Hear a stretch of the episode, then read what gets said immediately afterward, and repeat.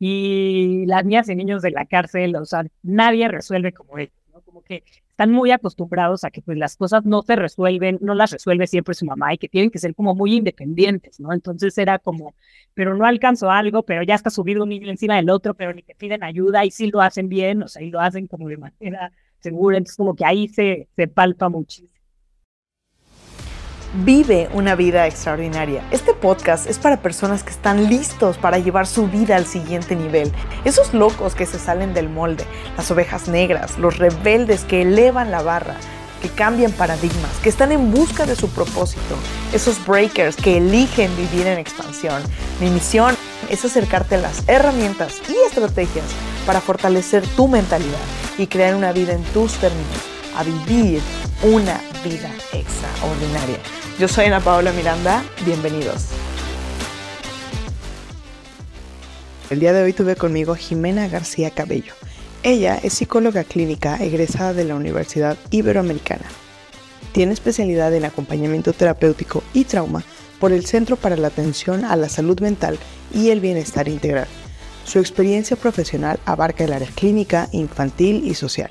Ha participado en diversos diplomados, seminarios de teoría psicoanalítica, técnicas específicas en psicoterapia de arte y cursos en teoría del apego y trauma, así como técnicas y aplicaciones en psicoterapia.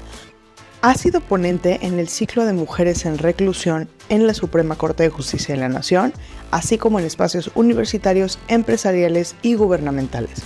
Durante tres años dirigió programas de mujeres, niñas y niños en prisión de Reinserta y fungió como directora institucional de Reinserta, encargándose del área de recaudación de fondos, comunicación, relaciones institucionales y del crecimiento internacional.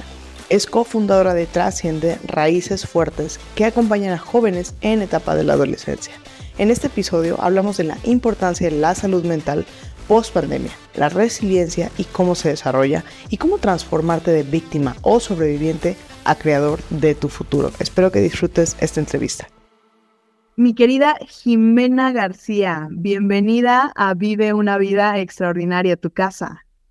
Muchísimas gracias, Ana Pau. Gracias por la invitación y por tenerme por aquí para compartirles un poco. Me gustaría saber, ¿cuál, ¿cómo es que tú comienzas y te especializas en salud mental, en vínculos, en apegos? ¿Qué estabas buscando? ¿Cuál fue este primer hilo que dijiste, a ver, aquí es donde empiezo mi, mi trayectoria?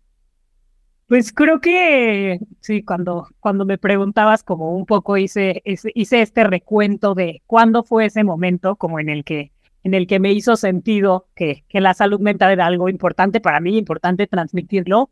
Y creo que es desde bien chica. Yo tengo vitiligo, que es una, pues sí, una enfermedad en la piel, que se te despinta la piel. Y es como una enfermedad que no se sabe mucho, como de qué, de qué va, como que hay gente que dice que tiene que ver con el sol, hay gente que dice que tiene que ver con el estrés, ¿no? Como que así resumiéndolo un poco, como que son esas, esas dos líneas. Entonces, desde que tenía como 13 años, me llevaron a una psicóloga porque eh, la, la dermatóloga dijo que tenía que ir con una psicóloga.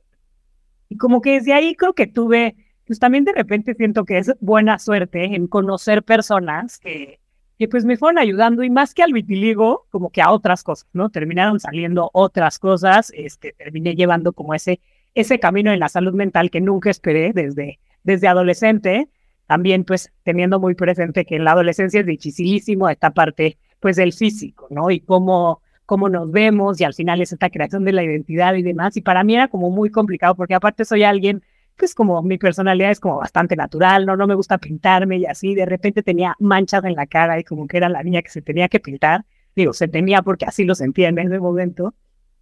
Y me ayudó mucho más para que se me quitara, porque al final, pues ahorita ahora pienso que es más una cuestión del sol que de estrés, ¿no? Como que desde que me empecé a pegar mucho el sol, este ya no, se me, se me quitó bastante. Pero como también lo, lo que me gustó mucho fue conocer, pues sí, conocerme mucho en la adolescencia, ver cómo el estar cercana a una terapia, me ayudó también a sobrellevarlo más que se me quitara y darle importancia a otras cosas más que al físico, ¿no? Entonces, como que creo que ahí fue como ese primer momento en donde vi que era interesante la, la salud mental. Ya después, pues decidí estudiar psicología, este, era algo que me hacía muchísimo sentido pero también me daba nervio, ¿no? Como que ahorita es algo que me da un poco de risa, porque cuando yo decidí estudiar psicología, me hago que mucha gente me decía como, híjole, pero no te ve muy bien, no, no hay mucha chamba de eso, y, como que ahorita es cierto que hay muchísima chamba, ¿no? Y más después de la pandemia, y aparte, como que se ha abierto mucho el... el, claro, claro, completamente. De hecho, eh, se habla de que se aumentaron un 30%, pues, los trastornos, las... Y, y ¿sabes qué siento? Que se empezó a hablar de ello. Exacto, más que no, no existiera, ¿no? Yo creo que más fue ese que, que se empezara a hablar de, de estos temas. Y, y bueno, pero la verdad es que cuando empecé a estudiar psicología, también un poco, pues solo pensando en eso, en lo que yo conocía, ¿no? Que era la clínica, que era ir a un consultorio. Y ya avanzando y, y, estudiando y eh, tuve la oportunidad de poder tener diferentes prácticas para conocer a diferentes poblaciones y ahí fue donde un poco empecé a, a definir hacia dónde, ¿no? Como que desde que empecé a estudiar siempre ha sido como el gusto por las niñas y niños, como pensando mucho en este, como, pues sí, el futuro, pero también como, sobre todo, como que siempre me ha dado mucha curiosidad la manera en que piensan, la manera en que actúan y que todo es como muy, eh, pues sí, como que, no sé, como que muy espontáneo, ¿no? Creo que esa espontaneidad que vamos perdiendo en la adultez es algo que me llamaba mucho la atención. Quiero entrar a este punto específicamente porque justo el trabajar con niños y trabajar con adolescentes no es igual nunca que, que trabajar con un cerebro terminado, ¿no? Trabajar con, porque al final e, es, es, un cerebro terminado con muchas situaciones, pero terminado. en la niñez y es en la juventud en la cual se van cableando estas situaciones. Em, me gustaría preguntarte específicamente, ¿En qué momento o cuál es el momento clave específicamente en el que se puede, se puede cablear de manera incorrecta? ¿Qué cosas son las que pueden no estar funcionando correctamente o que podría ser una señal de alarma en este momento del cableado? Pues digo, creo que hay, hay varios momentos, ¿no? Porque sí son los momentos, pues casi que desde el embarazo, como el otro día escuchaba, por ejemplo, el que no el, el tiempo de, de, que duerme este, el, el bebé, el, el feto, no sé cómo, cómo, le, cómo le llamen, ¿no? Cuando está dentro de la panza todavía y que eso puede tener que ver también después con, con ciertas cosas de, del cableado, ¿no? Eh, en la niñez, en la adolescencia, pero ahora como que creo que sí, digo, y más que pensar que es en ese momento, creo que donde ya lo podemos también hacer más consciente y donde le podemos dar como esa importancia pues es en la niñez como ya un poco hacia los seis años y de ahí de la entrada a la, a la adolescencia, ¿no? Eh, digo, al final también es como muy subjetivo porque pues niñas y niños también que sufren de abuso a los tres años, a los cuatro, pues también al final eso va a tener un impacto en, en su vida, ¿no? Y en este, y podríamos decir que en, en este cableado pero creo que pensándolo en la parte como de la salud mental, de trabajarlo, creo que es muy importante justo en estas edades, como desde los seis años, a esta transición a la adolescencia, que justo, pues creo que a mí es algo que me llama mucho la atención, ¿no? Cómo pasamos de ser niños a ser adultos como si fuera un brinco, como es pasar de sexto de primaria a primero de secundaria, y en realidad emocionalmente es algo complicadísimo y físicamente, justo como dices de este cableado, ¿no? Como el cuerpo, por ejemplo, empieza a hacer ensayos como para ver si sí va a estar listo para eh, entrar a la adolescencia, no empezar a ensayar como esta amígdala hiperreactiva que empieza a no tener, a, moverse mucho más a través de la emoción y no de la razón también, cómo va a funcionar, y por eso también como todas las, las acciones que, que tenemos en, en la adolescencia, ¿no? Entonces, sí, creo que es difícil decir como un momento exacto, pero definitivamente sí la niñez y la adolescencia pues, es, es, lo que marcará las, las bases para el futuro. Ahora, a mí una de las cosas que me llama mucho la atención es que el pasado no es igual al futuro. Y yo creo que una de las cosas que, que, mencionaba específicamente Freud, ¿no? Que el infancia es destino. Y a mí me gustaría hacer una distinción en este sentido, en el cual, claro que es predisposición, claro que hay situaciones, pero me gustaría saber específicamente, ¿tú cómo lo ves? Desde este lugar de la salud mental, ¿cuáles son las, lo que hace la diferencia? Porque tenemos gente que vive situaciones muy fuertes en su vida y que al final sobrepasan estas situaciones y comienzan y viven una vida extraordinaria en sus términos, y hay gente que vive desde el inicio cosas increíbles y terminan eh, metidos en las drogas, terminan metidos en situaciones. ¿Qué es lo que hace la diferencia ahí. Sí, definitivamente como que no, no hay una fórmula, ¿no? Como que vemos que no hay, no hay una, un, un general. Em, yo creo, y como lo veo mucho también, y es como lo trabajo mucho en terapia, ¿no? En el proyecto también que tengo ahorita y demás, es también partiendo en que pues, al final es algo social también, ¿no? Somos parte también de un sistema.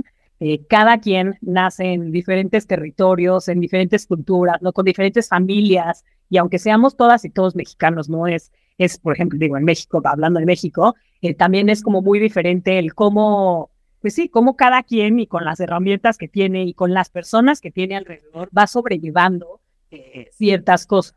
Lo que sí creo es como es justo trabajar estas cosas, o sea, y yo creo que muchas veces tiene que ver eso, ¿no? Que igual y vives cosas fuertes, por decirle de alguna manera, ¿no? A vivir ciertas cosas en la niñez, y en la y, después pues sales como triunfante de esto y al final eh, te sirve como algo de lo que sacas una resiliencia enorme, ¿no? Y termina siendo como algo, pues una experiencia de vida, digámosle, positiva, ¿no? Digo, sin, sin llevarla a la dualidad de lo bueno o malo.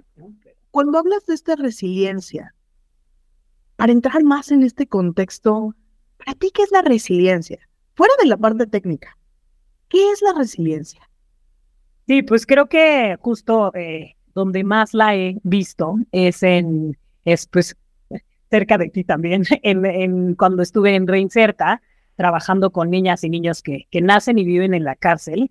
A mí ahí creo, que fue como ese primer momento de decir, esto es la resiliencia, ¿no? Como que cuando me contaban de, de las cárceles y de que las, las, niñas y niños viven ahí, viven ahí hasta los tres años y demás, eh, pues como que siempre es esta reacción de la gente de qué fuerte, qué horrible, qué difícil, ¿no? Y sí, definitivamente sí, pero ya estando muy cerca de ellas y ellos, como que recuerdo, por ejemplo, un niño que, que era increíble, así, o sea, vivía y vivió hasta los seis años en la cárcel, pero era como un niño súper líder, muy simpático, que había pues estado sí viviendo esta situación de alerta todo el tiempo y esta situación de, de, violencia y demás, no de violencia contra él específicamente, pero pues la violencia que se vive en una cárcel que no está hecha para, para niños. Y lo, lo estuve conociendo desde que era muy chiquito hasta que salió de, hasta que salió de la cárcel. Y de verdad un niño que podía, pues sí, que yo decía, como vas, si, si trabajamos con él, puede ser un líder positivo, ¿no? Como que creció en un contexto muy complicado, pero en realidad él como que pues también, esa era su realidad, ¿no? Y él, él lo veía como que, bueno, pero le gustaba estar con su mamá y cuando salió sí fue difícil, pero bueno, también fue como este, bueno, venga, a conocer el mundo, ¿no? Y como que estaba listo para, para, pues sí, como para enfrentarse a los, a los nuevos retos que le esperaban. Y creo que a, a mí eso es como donde más he palpado la resiliencia, ¿no? El ver como un niño en un contexto súper complicado y súper violento, casi, casi, digo, y chance está injusta la palabra, pero como que casi, casi se ríe de la situación, ¿no? O sea, como que me acuerdo que justo los llevamos a la playa en algún momento y de regreso y me decía como, ay, no, yo sí ya tengo ganas de regresar, ¿no? A, a Santa Marta. Y yo digo, porque ahí está mi mamá, ¿no? Y venía, y venía como emocionado de verla también y, y a la vez también sí diciendo como lo increíble que había sido la playa. Me impresionó también como he trabajado con diferentes niñas y niños como de diferentes contextos y las niñas y niños de la cárcel, o sea, nadie resuelve como ellos, ¿no? Como que están muy acostumbrados a que pues las cosas no se resuelven, no las resuelve siempre su mamá y que tienen que ser como muy independientes, ¿no? Entonces era como, pero no alcanzo algo, pero ya está subido un niño encima del otro, pero ni te piden ayuda y sí lo hacen bien, o sea, y lo hacen como de manera segura, entonces como que ahí se, se palpa muchísimo. Fíjate que me llama mucho la atención esto y me hace recordar una de las frases que, que uno de mis mentores utiliza mucho, que es esta parte en la cual la, los tiempos buenos crean gente débil. La gente débil crea eh, malos tiempos. Los malos tiempos crean gente fuerte y la gente fuerte crea malos tiempos. Es un círculo en el cual justo hoy conversaba con, con una serie de empresarios y conversaba y les decía que viví una situación muy interesante con mi hijo hace el día de ayer en la noche estaba preparándose de cenar, fue, tomó su, su leche, se sirvió, etcétera, me dice, mamá, me siento como un niño de 11 años. Él tiene 7. Le digo, ¿por qué te sientes como un niño de 11? Me dice, porque me acabo de preparar toda mi cena yo solo. Y en ese momento, o sea, hubo un, una, una, sensación de orgullo, pero también hubo una sensación de, no inventes, la o sea, los siete años yo ya estaba trepada en un camión yéndome a la Fayuca a vender, a hacer, a moverme. Y creo que en muchas ocasiones los, las cosas que, que vivimos en nuestra vida como nuestros mayores retos, realmente es de donde podemos sacar la mayor fortaleza para enfrentarnos, para vivir y para trascender. Y, y, que justo cuando empezamos a utilizar estas situaciones para, para realmente las lecciones, aplicarlas en nuestra vida a futuro, es en donde el, retrovisor nos funciona, porque las situaciones del pasado están ahí para ayudarnos. Claro. Y a mí me gustaría preguntarte específicamente en este caso de este niño, ¿cuál crees que sea tú la clave de que este niño pueda vivir en el presente, agradeciendo el presente, probablemente sí, pensando que, que, habrán cosas en su futuro, pero que pueden vivir en el presente con esta fortaleza y esta fuerza? Creo que también son como esas cosas que, pues como estas bases, ¿no? Y estas raíces que, como dices ahorita tú de, tu hijo y demás, que no es tanto algo que, se vea en el presente, sino es como que cómo te mueves, ¿no? A partir de eso, justo como, como son las raíces de un árbol, ¿no? Como que no ves, lo que ves es el tronco y ves cómo está floreciendo y cómo puede dar frutos y cómo está todo el tiempo moviéndose, ¿no? Y, viene el viento y se mueve, no sé, como que todo esto, y las raíces no se ven, pero sin las raíces no se podría mantener en pie, ¿no? Entonces creo que un poco esto es también el trabajo con, con las niñas y con los niños y con los adolescentes, ¿no? El, el trabajar emocionalmente eh, con, con ellas y ellos desde esta edad, pues hace justo estas raíces que más que verlas, como que te va a poder ayudar a tomar ciertas decisiones, ¿no? A poder un poco también esa confianza que tengas en ti o no, el cómo te enfrentas al mundo social, como en esto que te decía también, como en este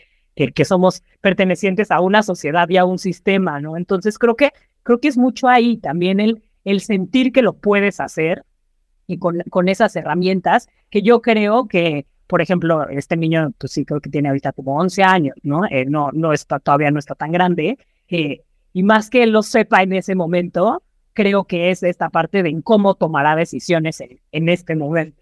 Específicamente, justo ahorita que mencionas esto, me hace, me, llega una pregunta como, ¿cuál, ¿cuál, además de este cerebro primitivo, además de este cableado natural que tenemos que tener como seres humanos, cuál es la razón por la cual una persona que está creciendo en algún tipo de contexto, positivo o negativo, puede tomar una decisión opuesta o contraria?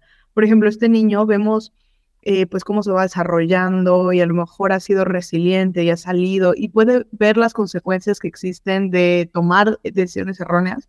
Pero, ¿cuál crees tú que es esta razón número uno por la que alguien puede tomar una decisión que vaya en contra de sus principios o de sus valores? Híjole, creo que sí, una parte puede tener que ver con esto que estamos diciendo, ¿no? En como qué tantas bases tienes y qué tantas raíces fuertes tienes, que para poderlo, para poderlo sobrellevar. Y otra parte sí creo también que tiene que ver con, con el sistema en el que vivimos, ¿no? Un sistema en donde está muy lastimado, un sistema donde es un sistema adultocentrista también, ¿no? Como las niñas y niños y adolescentes intentamos que vivan como adultos también un poco, ¿no? Como que todo el tiempo metiéndolos a, esto. Eh, sí, creo que como que las malas decisiones también tienen que ver mucho con, con esta parte cultural, ¿no? Como esto que trabajábamos en Reinserta también, ¿no? De, la cantidad de adolescentes que están reclutados por el crimen organizado también, ¿no? Como que también es esa, esa mirada de héroe y cómo, el, cómo la narcocultura se ha vuelto algo enorme en México y como que es algo increíble pertenecer, ¿no? Y, y el otro día justo unos niños nos decían como, sí, es que como ahorita yo lo que quiero de regalo es una pistola, ¿no? No, no quiero, eh, no quiero otras cosas. Entonces, como que creo que también tiene que ver mucho en cómo la sociedad y el sistema adultocentrista ha ido eh, un poco como, pues sí, como absorbiendo a niñas, niños y adolescentes. Esto llevado ya muy al extremo, ¿no? Hablando como de los casos que veíamos en Reinserta. Pero al final también sucede igual y no llevándolo a la narcocultura y tan extremo, pero sucede también en las familias con las que estamos en contacto todo el tiempo en intentar que las niñas y niños sean como adultos, ¿no? Y tengan que ser independientes y tengan que poder solos y tengan que, hay ciertas cosas en las que pues sí se necesita un acompañamiento. Y lo cual es también súper válido, ¿no? Es difícil. También el otro día justo... Dime, dime. Es que justo creo que acabas de decir algo muy interesante y creo que uno de los problemas reales o de, de las razones más, más recurrentes por la que la gente tiene conflicto es porque estamos buscando independencia. Y la realidad es que nunca vamos a tener una independencia, siempre somos interdependientes el hecho de, entender que sí necesitamos del otro, que sí requerimos, más que necesitar, es requerimos, ¿no? Porque siento que la necesidad viene desde este, no puedo hacerlo sin ti, no puedo vivirlo sin ti. No, es más un requerir. ¿Qué requiero del otro para yo poder también emerger en mi mejor versión y compartir hacia el otro también esta parte de mi mejor versión? Y que si cambiáramos un poco nuestra mirada hacia la interdependencia en lugar de la independencia, le quitaríamos muchísimo peso a el, el hecho de tener que solucionar todo. Y lo, lo digo desde un lugar personal, porque me doy cuenta de cómo fue uno de los de las cosas más duras en mi vida, el hecho de sentir que yo tenía que encontrar las soluciones a todo yo sola. Y, y, que en ese momento que le quito el peso y digo, a ver, requerimos de otros, requerimos de otros para, para compartir, para convivir. Simplemente esto, el hacer una conversación rica por medio de lo que tú sabes, de lo que, de las experiencias, de los expertices, creo que eso es siempre mucho más valioso que el hecho de pensar que somos, somos independientes. Claro, claro, y es ese tener más presente, y creo que algo que hemos ido perdiendo, de, nuestros ancestros, el que vivimos y vivíamos en comunidad y cada vez es más todo mucho más individual, ¿no? Justo es algo que, pues es algo que actualmente yo trabajo como desde dos lugares, uno que es desde de este proyecto de trabajando con niñas, niños y adolescentes, que, se llama Trasciende, que, que mencionas tú también mucho la, la idea de trascender, y se llama justo Trasciende, raíces fuertes para hacer lo que quiera hacer, como el poder formar esas raíces para el futuro poder crecer de esta manera. Y como que justo es esto mucho, es tenemos que trabajar en equipo, maestras y maestros, familias, niñas, niños, adolescentes. Y lo complicado también es que todos hablamos lenguajes diferentes, ¿no? Igual y los papás y mamás están preocupados porque les vaya bien en la escuela, pero los maestros por poderlos controlar, porque después de la pandemia ha sido bien complicado. Pero las niñas y niños por explorar quiénes van a ser en un futuro y empezarse a preguntar también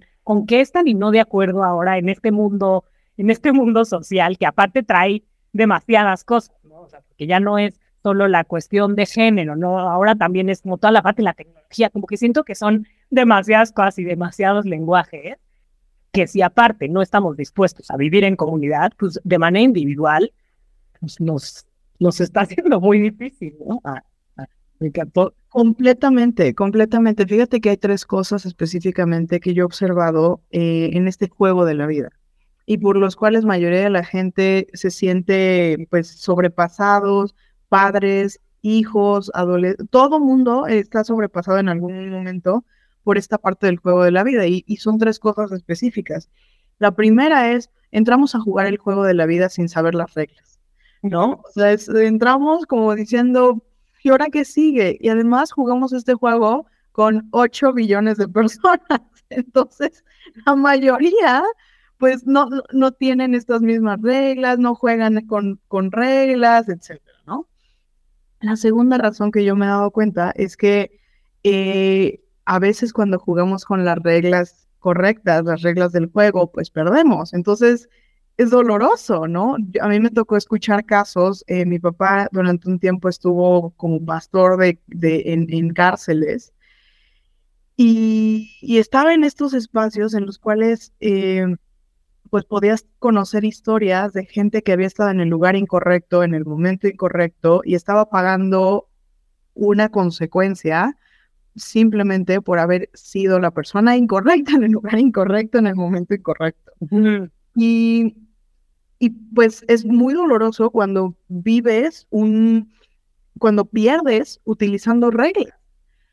Y la tercera es cuando no utilizamos las reglas correctas y ganamos.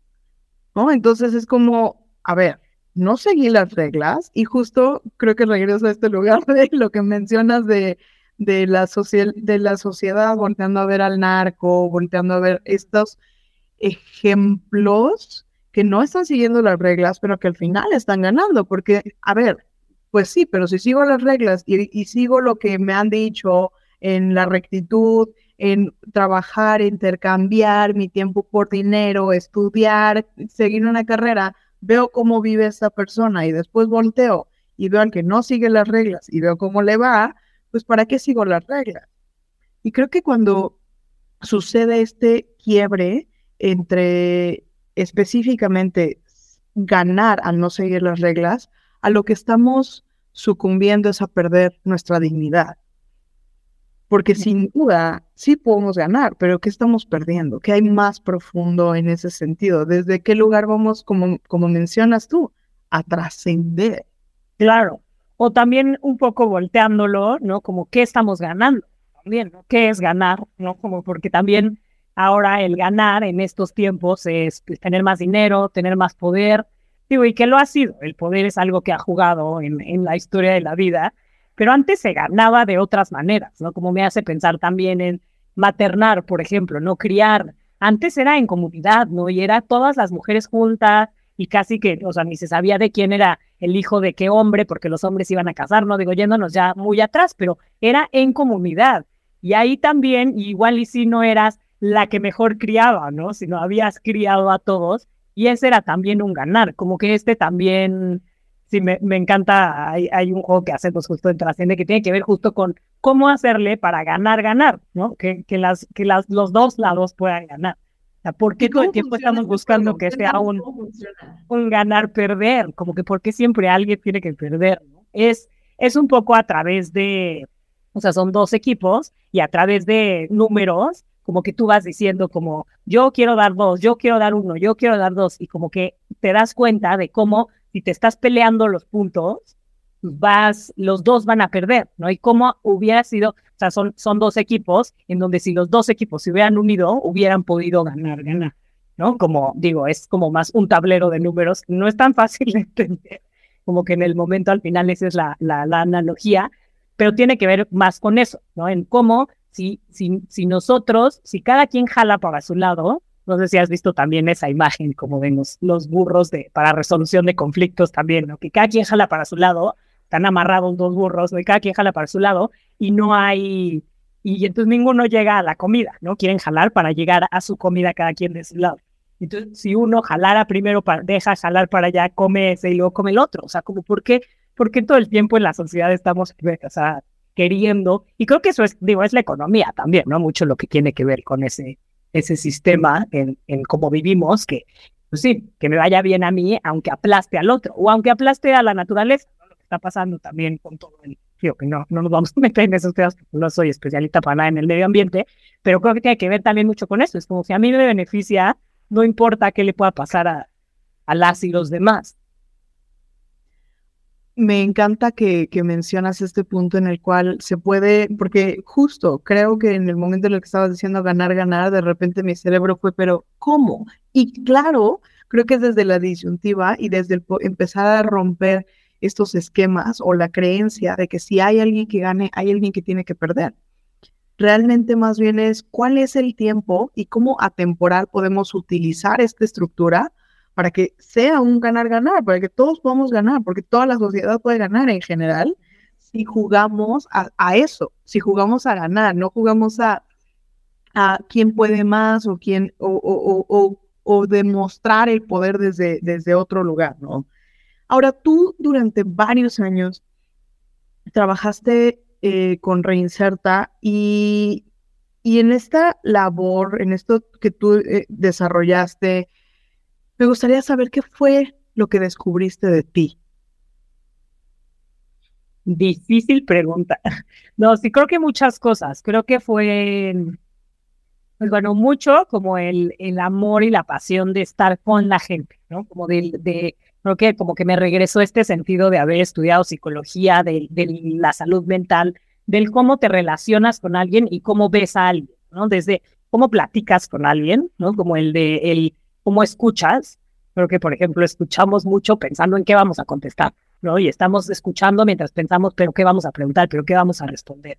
Me pasaba mucho eso como en, en, en la cárcel, de darme el tiempo de poder escuchar sin estar pensando qué decir, porque aparte, como que el tiempo en la cárcel pasa diferente, ¿no? no ellas en general, que, que yo trabajaba mucho con las mujeres, pues no tienen la prisa que tiene uno por aquí afuera a toda velocidad, ¿no? digo, de repente sí, para ciertas actividades, pero en muchos momentos también como estas pláticas que se sienten que pueden durar en el tiempo y que no, no hay esa prisa y entonces te puedes dar esos espacios de escucha, esta mirada también de cómo, cómo, y también dándole a esta parte también del ganar y de la sociedad y de todo, ¿no? El cómo nos vemos los unos a los otros, el impacto que tiene en las y los demás, ¿no? Como que eso era algo que reflejaban ellas mucho, como, como que no puedo creer que platiques conmigo normal, ¿no? Como si yo no te fuera a hacer nada o como si yo fuera alguien bueno y era como, pues claro, ¿no? Estamos en una conversación en la que mereces el mismo respeto que yo, un poco en este, en este lugar de iguales.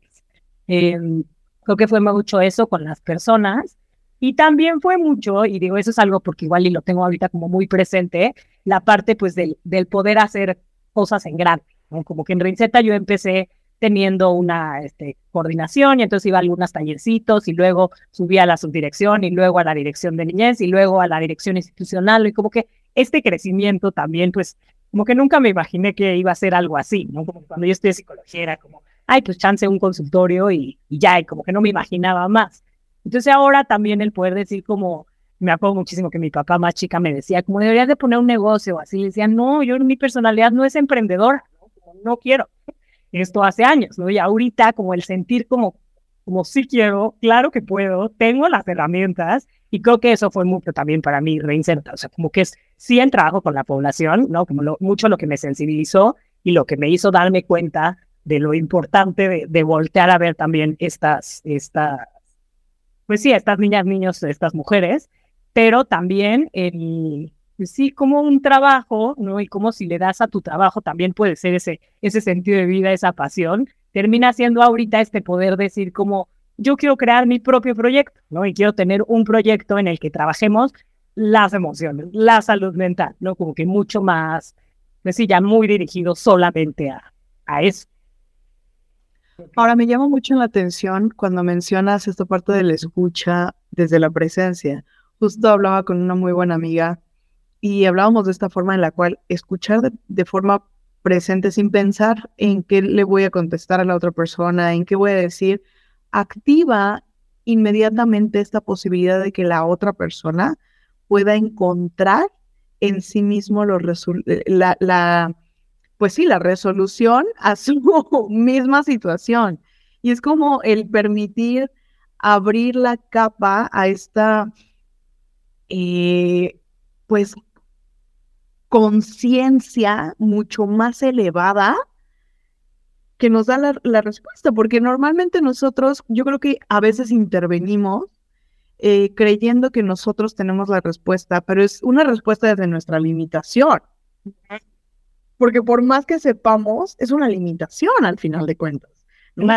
no, no estamos, no tenemos las respuestas completas, no, no tenemos, tenemos nuestros límites. Y también me llama el observar cómo el, meterte o el estar también en este medio a ti te permitió ver que había una posibilidad de crecimiento y ver que había también una posibilidad de creación a través del, otro. En una entrevista con eh, la doctora Ilse em, Cedeño, hablábamos de cómo independientemente cuando nosotros tenemos una situación, siempre podemos ver al otro y probablemente el otro está viviendo algo más fuerte que tú. Entonces, como que nos permite romper esta, estos miedos, ¿no? El poder decir, ¿cuál sería mi worst case scenario? Y me gustaría preguntarte específicamente ahí, ¿cuál fue un momento para ti de despertar o de, de en el que entendiste o que tomaste un valor de algo que a lo mejor, no sé, pienso, algo que valorabas antes y que una vez que pasaste por todo este proceso de vivir con otras personas sus situaciones, dejó de tener ese mismo valor para ti? Mm. Pues hago esta, esta pausa, que también tiene que ver justo con ese, ¿no? Estarte escuchando ya después pensar un poco la respuesta. Pues es que sí me otra vez al valor de la escucha, como el cómo, cómo cobró otro sentido, como que ahorita que te escuchaba también, esto sumando a lo que dices tú, también como este dicho que hay de si todos los días se aprende algo nuevo, si de verdad escucháramos al, al 100% y no estuviéramos pensando en, en otra cosa mientras estamos escuchando a Lazo y los demás, de verdad estaríamos aprendiendo algo nuevo, de verdad estaríamos creando esos, esos conceptos nuevos. Em, creo que también el, pues sí, mucho el, sí creo que más que perder valor algo, más valorar, mucho más, ¿no? Como valorar mucho, pues sí, valorar y sobre todo poderle como dar este lugar importante a el privilegio en el que yo crecí, ¿no? Y el privilegio que es haber podido tener una educación y haber estado en una escuela privada y también el, el, el privilegio de poder llegar como a este, o este puesto en Reinserta también y de poder aprender para poder emprender, que también emprender, no sé, digo, en chance, soy medio nueva también todavía en este, en este mundo, pero pensaría que también tiene que ver con cierto privilegio, ¿no? Porque también es este soltar algo para aventarte y decir como ahorita es el momento y, eh, y bueno, no importa que no gane tanto en este momento porque seguro voy a ganar por acá, o sea, como que creo que es más eso, también el más que valorar el ver de verdad todas las fichas que sí tienen que ver con, con un privilegio en el que en México no estamos las, la mayoría de las personas. ¿no? Entonces creo que para mí también es ese, es como creo que desde la salud mental hay mucho de cómo poderle regresar a la sociedad al final en el lugar en el que, en el que yo estoy. Y cuando tú piensas en este espacio en el cual te desarrollaste, pues al final de cuentas sí, eh, fue un ambiente fuerte y hostil. Al final creo que el conocer todas estas experiencias, el, el estar en contacto tan de cerca con situaciones, con historias, con narrativas difíciles, porque al final es muy fuerte vivir en ese ambiente.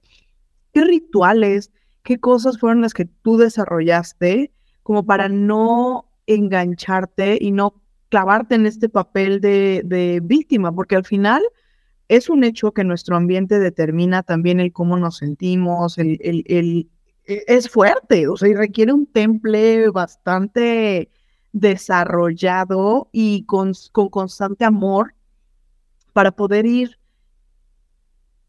permitiéndote trascender en ese sentido sin engancharte, sin clavarte ¿Qué fue lo que tú hacías? ¿Qué rituales y qué rituales sigues actualmente que te permiten vivir en un lugar de causa en lugar de, que, de un lugar de efecto?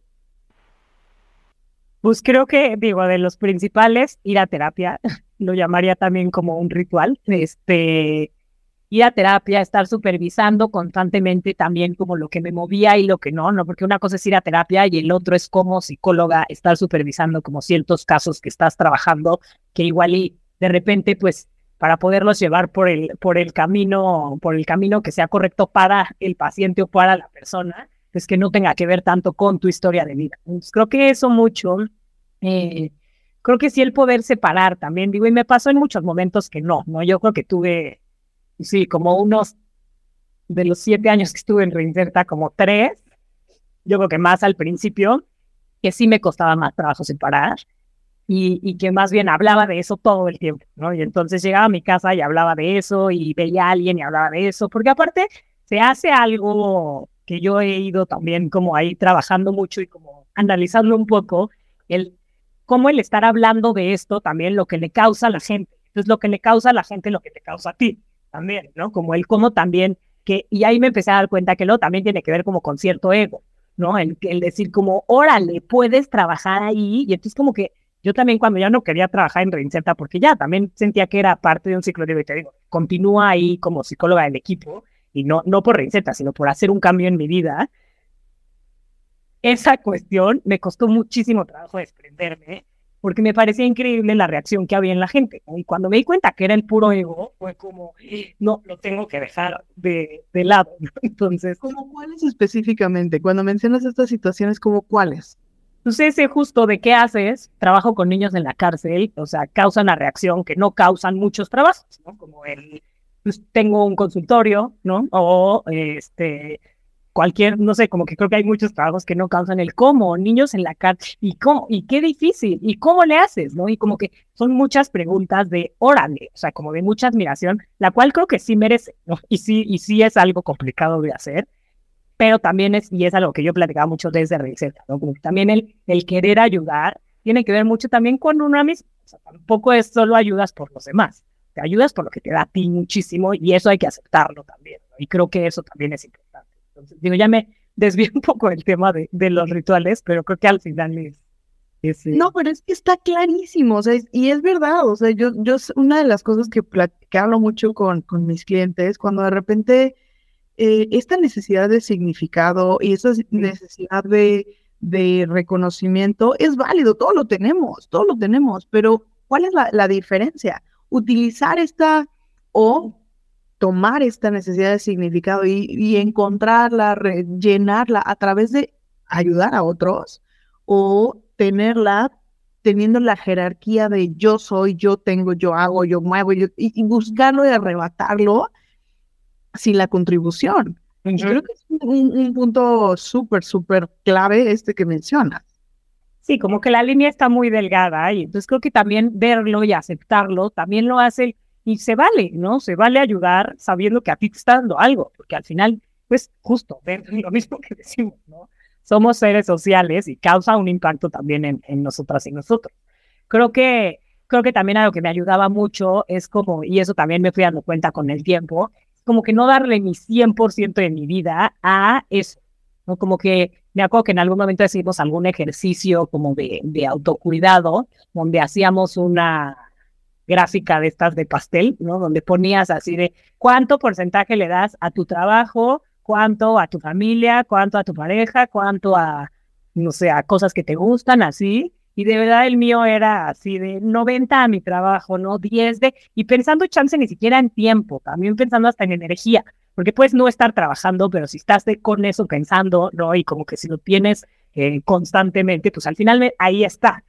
Y como que cuando me di cuenta eso también fue como también igual y si no le doy ese 90 y le doy ese 70, le voy a dar un mejor 70 que ese 90 medio ya con cansancio y demás. Entonces creo que también esa, esa parte como el todo el tiempo estar evaluando el que todo es igual de importante, ¿no? Ahora que trabajo con el equipo de Reinserta, lo que les hacía una pregunta y les decía como, si Reinserta fuera una persona, ¿cómo describirías tu relación con ella? Y entonces ya unos eran como, como mi hermano, como mi papá, como mi mamá, ¿no? Como diferentes, le pusieron como diferentes roles.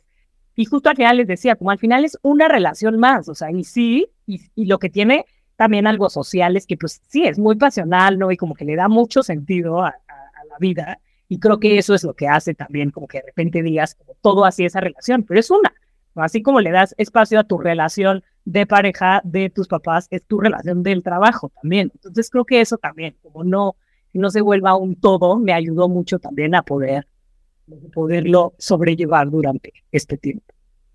Claro, claro, y creo que esta forma de aproximación desde una relación nos permite también verlo desde una relación es un lugar al que vas a dar, no a recibir. ¿No? Porque en el momento en el que empiezas a, buscar que esa relación te esté dando, entonces lo convertiste en una transacción en lugar de ser una relación. Me gusta mucho y creo que me permite observar eh, este ámbito laboral también desde otro lugar.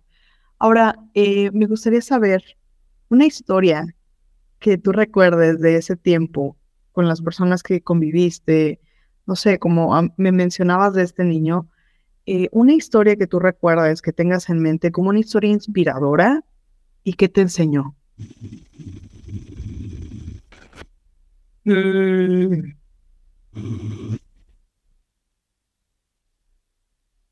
Pues creo que diría también la de, sí, una historia de una mujer que actualmente ya está fuera de prisión, que, que estuvo, o sea, fue privada de la libertad por una cuestión que tuvo ahí con un con un decir, de, con un embarazo, este, que, que se tuvo que, que sí lo diría así, como que se tuvo que embarazar como por las cuestiones sociales, ¿no? como que ella no sabía si quería tener hijos o no, pero su esposo sí, y bueno, al final ella comete un delito ahí este, que tiene que ver con, con esto, eh, y está 13 años en la cárcel, y la conocí durante todos esos, esos siete años, y actualmente está fuera, y soy su psicóloga. Eh, y como que creo que ha sido mucho el entender cómo también muchas historias de, gente que hay privada de la libertad tienen que ver con estas injusticias que tiene el sistema. ¿no? Y de cómo, por ejemplo, esa me llama mucho la atención porque pues creo que tengo como esta, esta, pues sí, este camino de deconstrucción feminista, ¿no? el cual creo que es, es un camino, pero que a ella le sucedió mucho como por esta cuestión en que la mujer está hecha para tener hijos, ¿no? Y de esta cuestión de si no tienes hijos, no sirves para, no sirves para nada prácticamente, ¿no? Y eso, como la repercusión que tuvo en esos 13 años en la cárcel y la repercusión que tiene ahora, y ahora como la veo también entendiendo ese como, yo no quería tener hijos, ¿no? O sea, y estuvo mal lo que hice y sí fue un error y pagué por eso, ¿no? Y pagué también ya, y pagué el, el tiempo que me dio que me dio este, pues sí, el sistema, el sistema jurídico y demás. Y como que ahora habla mucho también de este como la cárcel, eh, como que tiene varias analogías que me parecen muy chidas, que es como, por ejemplo, que la cárcel le dejó escamas, pero que se puede seguir moviendo, Como que la cárcel le dejó muchos aprendizajes y que ahora ella, eso es parte de su vida, como que es algo que ella dice mucho, como yo nunca me gustaría como que alguien piense que no estuve en la cárcel, o sea, como que para mí es importante que se sepa porque son 13 años de mi vida que tampoco quiero guardar en un baúl y que no, ¿no? Como que al final ahí lo vivió bastante y como es una chava aparte que de chiquita pues como que no podía hablar de, o sea, no tomaba decisiones, no justo dejaba llevar mucho por la sociedad y ahora es alguien que dice que piensa, no como que constantemente está en contra también de cómo suceden las cosas, está entrándole mucho de esta parte también como de, de construcción de esta, del feminismo y demás, como que siento que sí lo ha llevado a otro lugar y, que no se quedó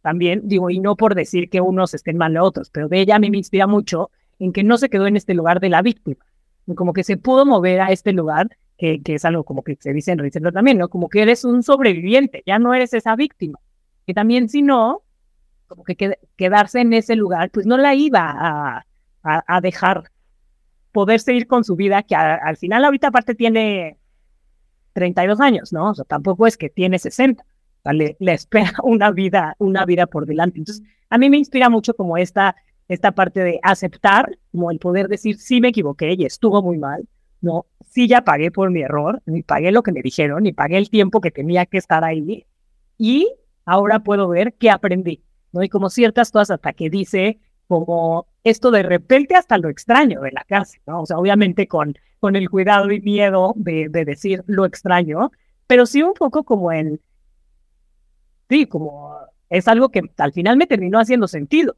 Y, y ahorita la vida me hace sentido por esa cuestión en la cárcel y es algo que nunca voy a negar que estuve. Es como Totalmente.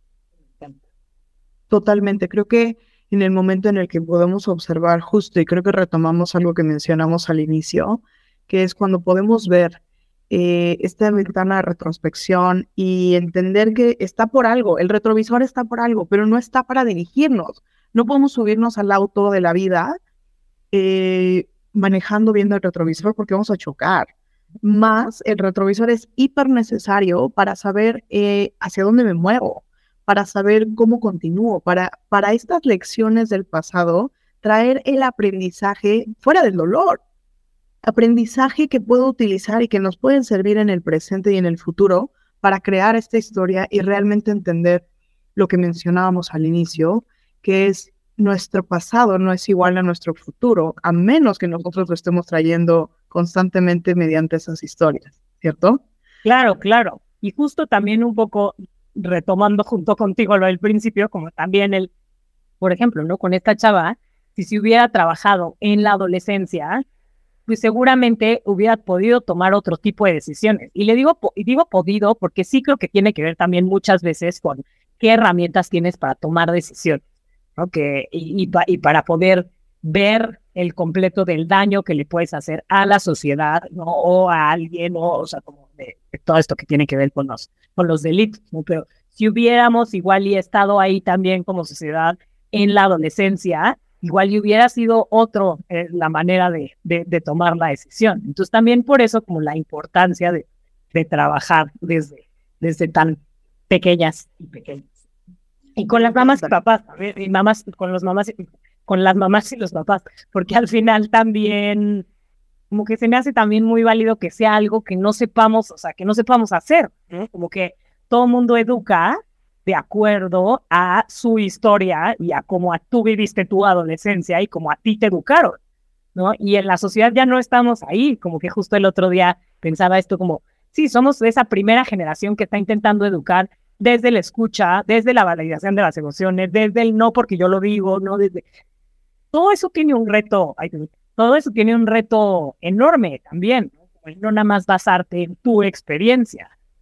Entonces creo que también por ahí das en un clavo y justo en, en esta parte de, del acompañamiento, digo, durante los siete años que a mí me tocó compartir con, con familias y acompañar a familias en este proceso, también viene mucho desde el trabajo interno, ¿no? De qué estás buscando, qué estás buscando sanar, ¿no?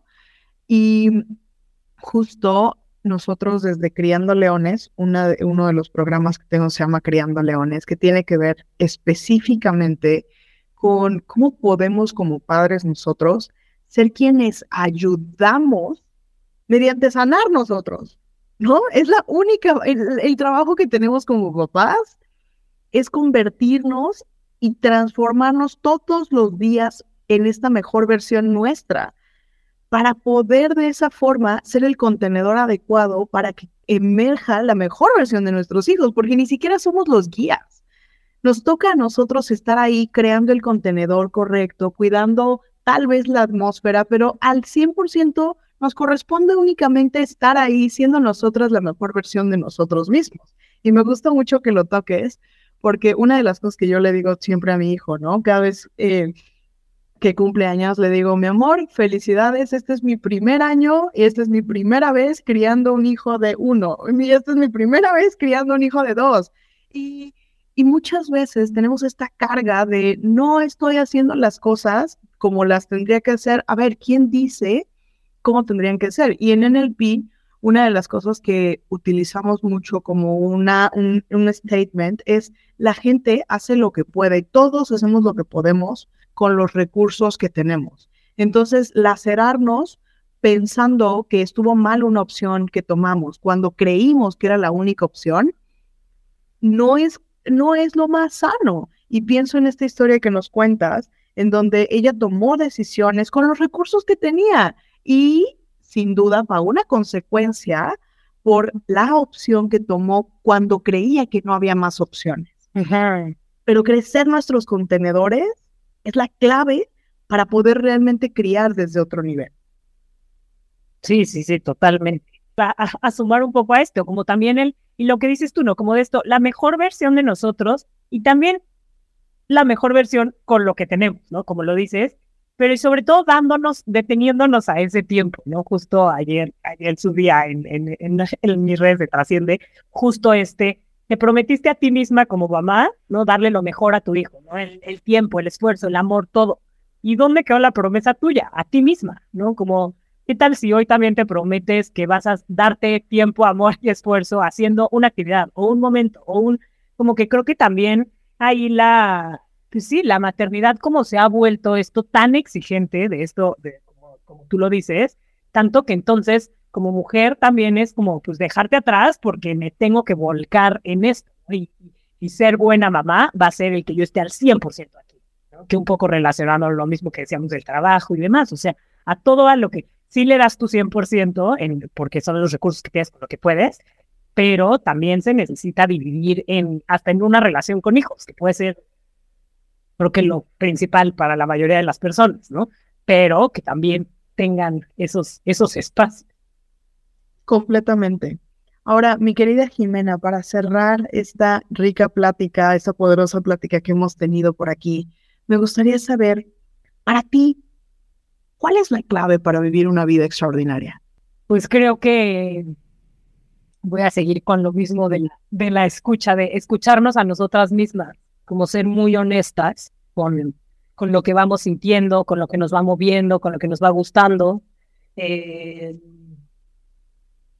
sí creo que tiene que ver con estar al pendiente de, de la sociedad, ¿no? Como de cómo están las otras y los otros, el, el tener como algo principal en, pues sí, como, como esta visión de que somos un colectivo, somos una comunidad y que, que no vivimos eh, solo, solos ¿no? o solas.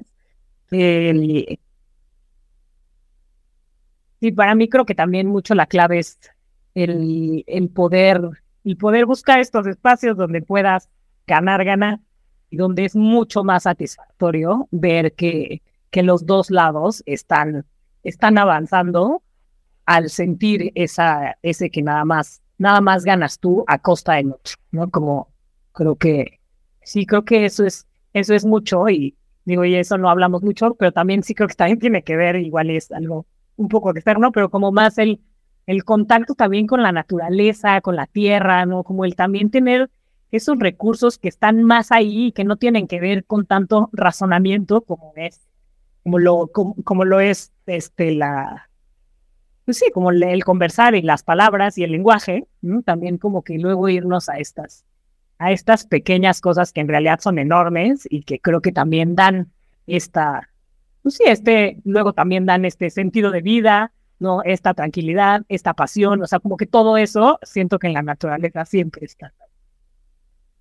Completamente. Y creo que acabas de dar una clave que es como estos niveles de conciencia, en los cuales pasamos de egocéntrico a etnocéntrico y después world-centric, o sea, como este lugar de ahora el, centrado en el mundo y después centrado en, en, lo espiritual, ¿no?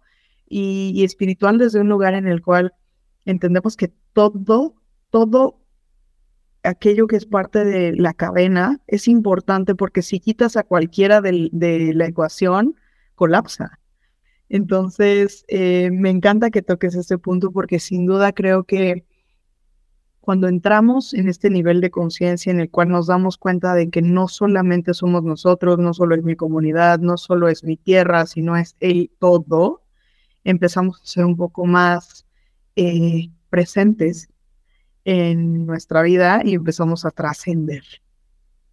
Mi querida Jimena, muchísimas gracias por esta rica charla, por este tiempo, por tu sabiduría, por tus aprendizajes.